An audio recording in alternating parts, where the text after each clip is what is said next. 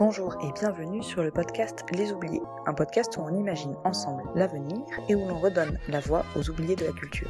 Dans l'épisode d'aujourd'hui, nous accueillons Pauline Couturier, administratrice et responsable de production au Générateur, lieu d'art et de performance à Gentilly. Elle nous raconte comment gérer un lieu si particulier en ce moment et nous soumet ses doutes quant à la réouverture. Cet épisode a été enregistré avant la publication des dates de la réouverture des lieux culturels.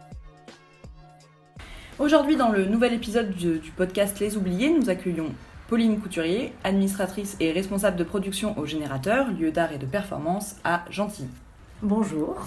Pour commencer, est-ce que tu peux un peu te présenter à nous, expliquer ton lien avec la culture et euh, qu'est ton métier finalement? Très bien. Alors donc euh, je m'appelle Pauline.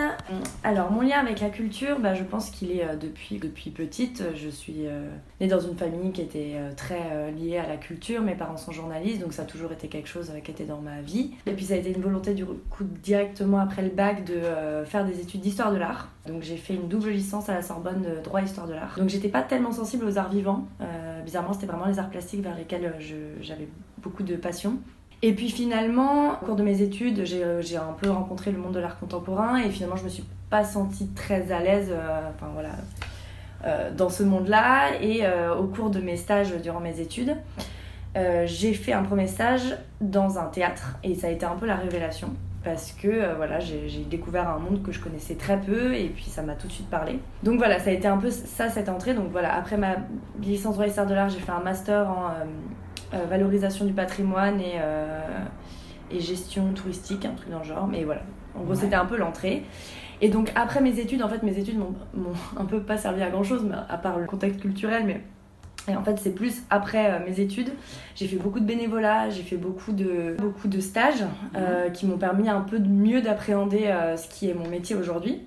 Euh, qui est donc administratrice et responsable de production. Donc j'ai commencé à, euh, par faire notamment un service civique à main d'œuvre, qui est un lieu, euh, qui est une friche culturelle, qui est un lieu indépendant, qui est situé à Saint-Ouen et qui en fait brasse énormément de disciplines et de personnes. C'est vraiment un incubateur au sens plus économique entre guillemets du terme, où voilà il y a énormément d'artistes, aussi bien musiciens, plasticiens.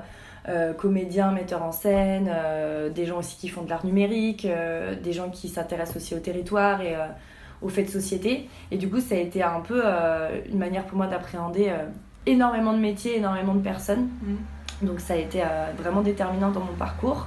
Et en fait, c'est comme ça que je suis rentrée aussi en contact avec le générateur, puisque du coup, donc à main j'étais responsable de la coordination d'un festival qui s'appelle le Festival Fragment, qui est mm. un festival qui aide les jeunes artistes à se produire devant un public de professionnels. Et donc ma responsable de, de service civique connaissait Anne Dreyfus, qui est donc la directrice du générateur. D'accord. Et euh, c'est comme ça que je suis arrivée au générateur. Et donc au générateur, je suis administratrice, donc concrètement, c'est euh, je m'occupe euh, d'énormément de choses.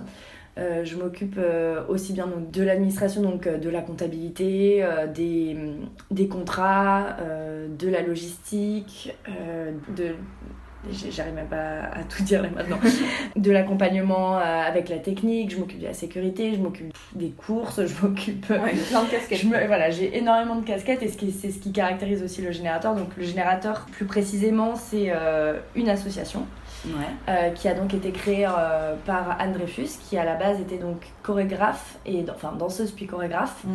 Et en fait, ça a été un peu la suite logique de son parcours. Elle a décidé d'ouvrir celui avec l'artiste plasticien Bernard Bousquet. Et donc ce lieu qui a ouvert en 2006 est dédié à la performance. C'est un des seuls lieux en France qui est dédié à la performance, qui est une discipline euh, vraiment très euh, particulière.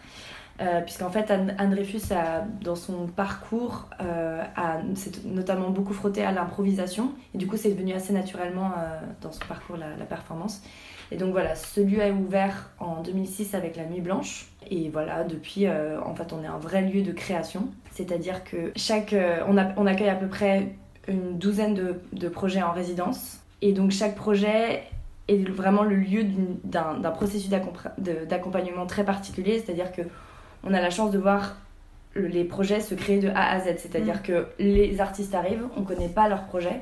Et euh, on les accompagne du début à la fin. Et ce qui est hyper intéressant, c'est que on découvre le projet en même temps que le public. Donc à chaque fois, c'est en fait c'est une vraie prise de risque, c'est une vraie, euh, un vrai partenariat de confiance entre guillemets avec chaque artiste. Donc c'est ça qui est hyper chouette. J'ai beaucoup de choses qui n'avaient aucun, aucun rapport. c'est pas bien grave. Non, c'est intéressant justement de présenter ce, ce lieu. Je pense que c'est un, un des lieux les plus originaux pour l'instant auxquels on a pu, euh, desquels on peut un peu parler là dans le podcast. Et du Mhm. coup, on est allé euh, regarder la salle tout à l'heure Ouais. avec toi. Et euh, tu m'expliquais qu'il y avait quelque chose d'assez original dans la façon dont il n'y avait pas de gradin, il n'y avait pas de. Oui, exactement. En fait, voilà, comme, comme le générateur, c'est un lieu de performance, on... le parti pris, c'est vraiment euh, le plateau euh, comme terrain d'expérimentation. Mm. Euh, puisque la performance, c'est donc c'est un, un mouvement artistique qui s'est développé, enfin qui est apparu à peu près le début des années 70, qui est, euh, enfin, qui est très actuel en fait, on l'entend de Ouais. plus en plus aujourd'hui. Qui est... Et en fait, c'est vraiment ce qui caractérise la performance, c'est vraiment le lieu donné, c'est one shot, euh, c'est on se retrouve à un moment et c'est une action et où le corps est sujet Ouais. où le corps devient le premier matériau artistique. Donc c'est pour ça que c'est très puissant comme matière. Et donc c'est vraiment le, le- le parti pris ici, c'est donc pas de gradin, pas de scène. Et tout ce qui se passe au plateau euh, demande aussi, il y a une certaine adresse au public, c'est-à-dire que le public aussi est dans la performance. Enfin, Mm. il y, a, y, a, y a en tout cas un, un rapport très frontal. Ouais. C'est-à-dire qu'au générateur, euh, on va pas s'asseoir sur une chaise, on arrive, il y a beaucoup de formats où on déambule, ou alors il y a beaucoup, on est très peu souvent en format très frontal, on peut être en bifrontal, quadrifrontal, enfin tout est possible. C'est ça qui est hyper euh, intéressant et c'est vraiment, voilà, faut, faut le penser vraiment comme un terrain d'expérimentation. On vient pas au générateur comme on vient dans un théâtre nation, euh, municip- enfin, voilà, national ou, ou une scène nationale euh, ou autre. On vient au générateur pour tester, c'est souvent, comme je disais, la prise de risque. On dit souvent aux artistes qui viennent ici, tu viens pas ici pour faire ta création la, plus, la plus aboutie, tu viens pour justement tester, euh, te déplacer dans ta pratique. Et c'est ça qui est, qui est super. C'est- vraiment des, des projets très originaux, en tout cas. Voilà. Pour entrer un peu plus dans le vif du sujet euh, pandémique, n'est-ce pas. Euh, Est-ce que tu peux un peu nous expliquer quel a été l'impact des confinements de cette année en cours sur ton travail concrètement Ouais. Si vous avez réussi à, à monter quand même des projets, etc. Ouais, alors du coup, le confinement, euh, ça a été. euh, bah, le premier, comme tout le monde, ça a été euh, vraiment un peu un coup de massue. C'était assez incroyable parce que je me rappelle très bien que le jour du premier confinement, on avait un concert d'organiser ici au générateur. Ah ouais. Et, euh, et en fait, on était là, est-ce qu'on maintient, est-ce qu'on maintient pas? On sait pas, on sait pas. Au final, on a maintenu. Je pense qu'il y a 5 personnes qui sont venues, donc c'était complètement hors du temps. On était 5 personnes, l'équipe du générateur.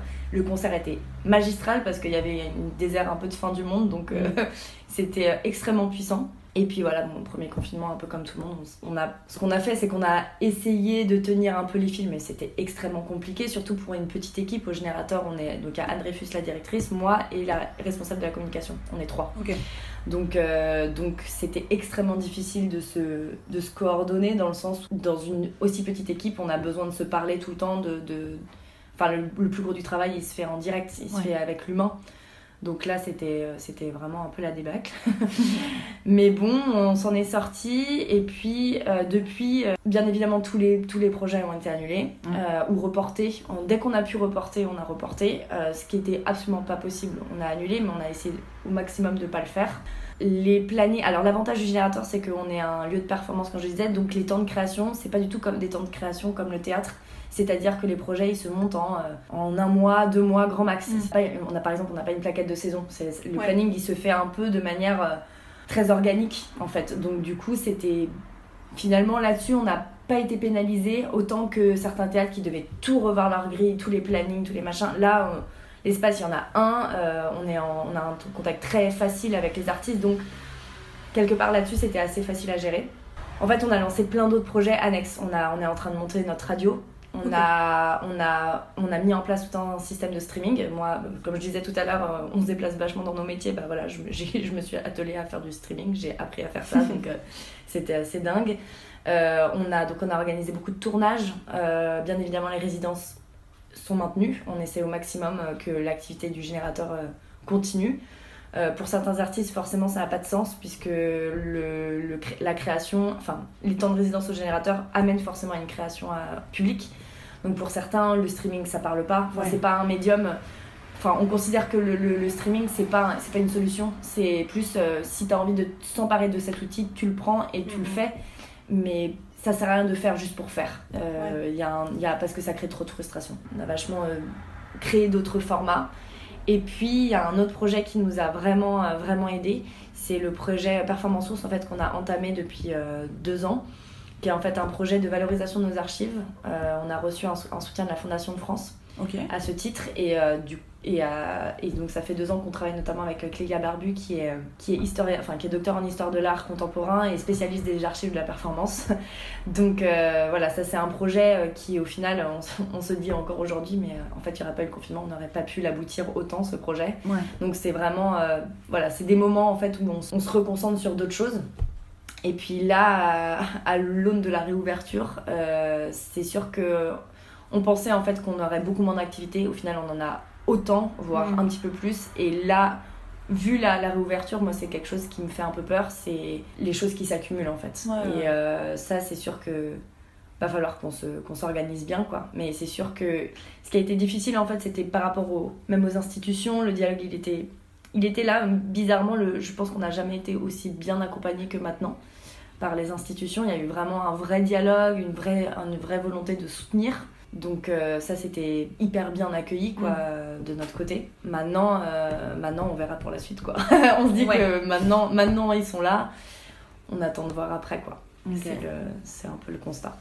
Après, ouais, c'est un sujet qui revient assez régulièrement, notamment l'adaptabilité du monde de la culture, dans le sens où tout le monde a essayé de faire des, du streaming, de, la captation. Complètement. Ça te fait pas quand même un peu peur sur la façon de consommer la culture pour après? Bah non, parce que comme je disais, je pense que le streaming c'est un médium à part. Alors je, je, pars de ce qui se passe ici. Oui. Parce que effectivement, quand je vois euh, toutes les scènes nationales et tout qui font des, des, des, des captations de spectacles, honnêtement, je, je, pense pas qu'il va falloir qu'il faut avoir forcément un, un œil. Euh, je parle vraiment en, mon nom. Hein. Mm. Euh, je pense pas qu'il va falloir vraiment voir ça d'un mauvais œil dans le sens où ça va juste diversifier, la, diversifier les moyens d'accès à la culture et dans ce sens-là, faut vraiment s'en réjouir. Mm. Après, c'est sûr que le plateau, on le remplacera jamais. Ouais. Et, et c'est là où ce que je veux dire, c'est que si on valorise le streaming, ou en tout cas d'autres manières de diffuser la culture je trouve ça formidable. Mais il faut absolument pas que ça remplace le, travail du plateau, le, métier en fait. Le métier qui est un métier humain. Moi, ce qui m'a beaucoup euh, énervé en tout cas pendant ce, confinement, c'est cette qualification de non essentiel. Si euh, un artiste, euh, il suffisait qu'il se produise devant sa caméra pour produire du contenu, bah en fait, à, à, quoi ça sert enfin, à quoi ça sert qu'on revienne? C'est pas, pas ça. Le, vrai métier, c'est le contact humain. Mm. Et c'est pas seulement ce qui se passe au plateau, c'est tout ce qui se passe autour. Il y a quand même eu un. Enfin, ça fait des années que les institutions nous, nous, nous disent qu'il faut être de plus en plus sur le terrain, sur le territoire. Bah, N'empêche que c'est des actions qu'on a vraiment réussi à mettre en place. Mm. Et c'est un travail qui est essentiel dans ce sens-là. Et, rien que là-dessus, c'est un peu blessant, quoi. Il y a un truc euh, d'incompréhension, enfin, c'est-à-dire que le, le travail sur le territoire, il est réel, et ça, on peut, on pourra pas le, on peut pas le remplacer par autre, par, par du streaming. Et ça, ça se voit partout. Enfin, on voit bien que les gens qui font des télétravail, qui restent chez eux devant un écran, ça remplacera jamais le contact humain. Et, euh, et c'est des métiers, la culture favorise ce contact, et Rien pour ça, euh, c'est essentiel. Et euh, ouais, en vrai, d'un point de vue un peu plus personnel, euh, comment ça va moralement Bah non, d'un point de vue personnel, je dirais pas que ça va très bien, dans le sens où c'est extrêmement dur en fait, ce qu'on ressent même si on continue, même si on fait plein de choses, honnêtement, euh, enfin voilà, les messages de soutien aux générateurs et à ce qu'on fait en ce moment, ils sont, ils sont massifs. Enfin, dès qu'on fait quelque chose, c'est waouh, merci, merci, c'est génial, merci d'être là, etc. N'empêche que euh, bah, c'est extrêmement dur parce que on se sent, euh, on se sent un peu abandonné en fait. À, force d'entendre non essentiel, non essentiel, bah mine de rien, ça rentre dans le crâne. Et, et c'est dur d'avancer euh, sans perspective. C'est extrêmement dur. On a, enfin voilà, tu parlais d'adaptabilité tout à l'heure. Euh, c'est notre force, mm. euh, mais c'est pas sans conséquence. Moi, je le vois d'un point de vue, d'un point de vue psychologique.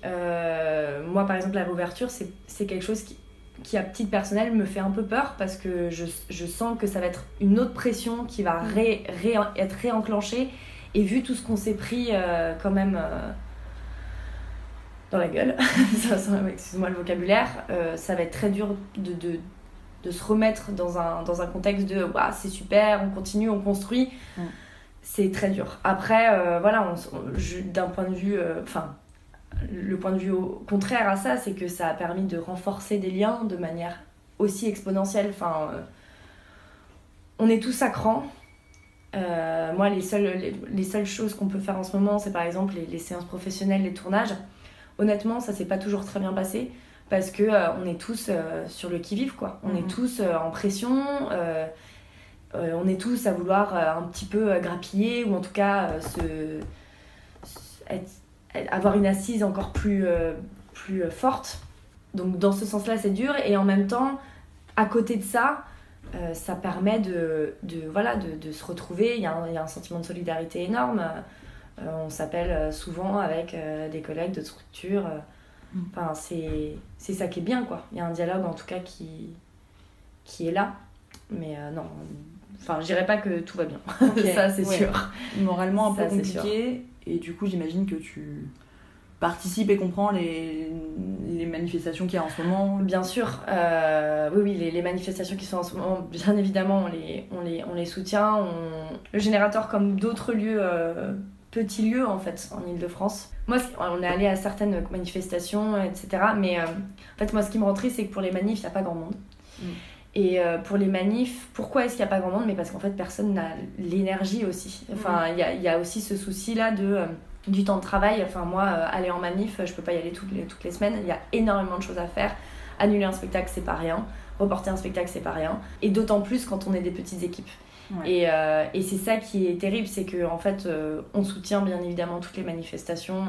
pour les, les intermittents, c'est dramatique. Pour, enfin, pour les artistes en premier, c'est dramatique et on aimerait faire plus.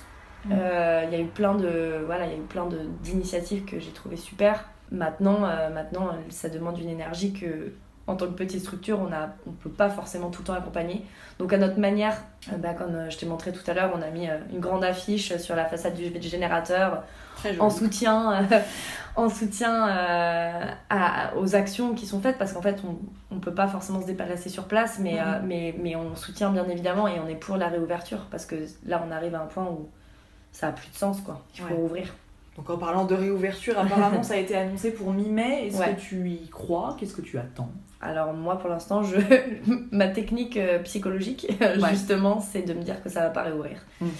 Euh, je préfère me dire que ça réouvrira pas avant. Euh, moi dans ma tête là c'est septembre. Je me dis la rentrée et encore. Je suis en train de repousser petit à petit dans ma tête aussi parce que euh, le, le, fait de préparer pour se reprendre une porte, c'est beaucoup plus difficile euh, à assumer que de se dire ah bah ça va réouvrir et c'est formidable. Après pour la réouverture, oui je l'espère, je n'attends que ça. Le, public nous manque, les artistes nous manquent. Euh, en fait le sens de notre travail nous manque quoi. Et puis voilà quoi, on a envie que de se, de se revoir, de se rencontrer. C'est vraiment ça qui, qui est essentiel. Ce que j'espère pour la réouverture, c'est qu'ils vont pas nous l'annoncer une semaine avant quoi. Mm. J'espère que s'ils nous annoncent une réouverture, c'est euh, dans un c'est qu'ils nous donnent des consignes claires, c'est qui et qu'on ait le temps de se réorganiser. On pourra pas euh, refaire tout en cinq semaines. Euh, enfin, je sais pas. Il y a, y a, un truc les institutionnels nous disent euh, Ok, euh, là il y a des fonds pour débloquer pour euh, l'été cette année. Ok, vous avez 15 jours pour relancer un dossier et monter un festival. Non. Enfin, non. Y a un vrai accompagnement quoi. Voilà. Enfin, s'il y a un enseignement quand même à garder de cette période qui quand même nous bouleverse tous, c'est nos manières, nos pratiques. Et je ne pense pas que la, la, la, surconsommation de la culture ce soit non plus dans laquelle la frénésie en fait dans laquelle on était aussi avant. j'ai pas forcément envie de retourner non plus dans ces modes là il faut peut-être repenser aussi. Enfin, je sais pas si, si on a eu l'occasion de se poser et de vraiment réfléchir à ce qui a été. Euh, pour l'instant, on est plus dans l'urgence. Après, il y a les élections aussi qui arrivent, donc ça, ça va être euh, déterminant. Et on le sent en fait. Moi, là, ce que je ressens, c'est beaucoup de frénésie, beaucoup de dépensements, dépensements partout. Il n'y a pas vraiment de réflexion au-delà euh, de ça. Et c'est plus ça qui me fait peur, mm-hmm. dans le sens où la réouverture, ça c'est une chose, c'est pour le public, c'est pour nos activités, pour, pour les artistes. Maintenant, à plus long terme et à, pour une échelle plus grande, il faudrait peut-être euh, se poser deux secondes et, comprendre euh, les enjeux de la mm. culture en France aujourd'hui. Voilà. Ok. Et eh ben merci beaucoup. Pas de problème. C'était très intéressant. C'était le septième épisode du podcast Les Oubliés. On espère que ça vous a plu. N'hésitez pas à nous partager votre avis sur nos réseaux sociaux, Facebook, Instagram, notre site et LinkedIn. On se retrouve bientôt pour un nouvel épisode et en attendant, portez-vous bien.